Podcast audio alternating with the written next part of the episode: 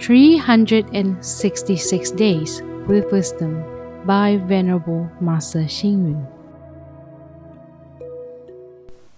February 21st.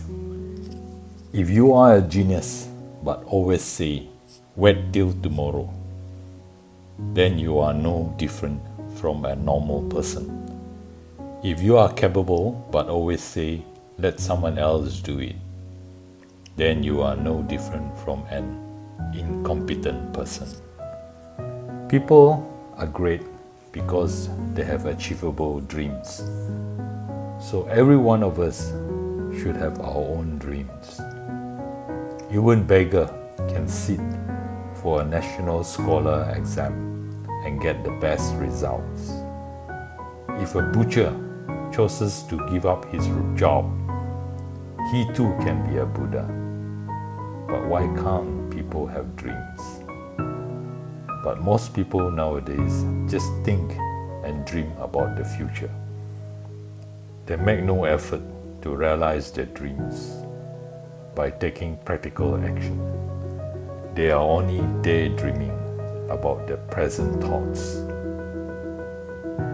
Realizable dreams are called ambitions, but those that are unrealizable are called daydreams. Some youngsters these days are not realistic and are only daydreaming. They do not exercise, but they wish for a healthy body.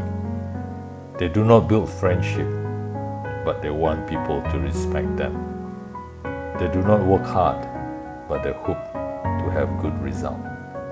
All these are daydreams. People today like to take shortcut to success and hope to gain everything at the sh- first shot. For example, you don't have the capital, but wants to run your own business and make a fast buck.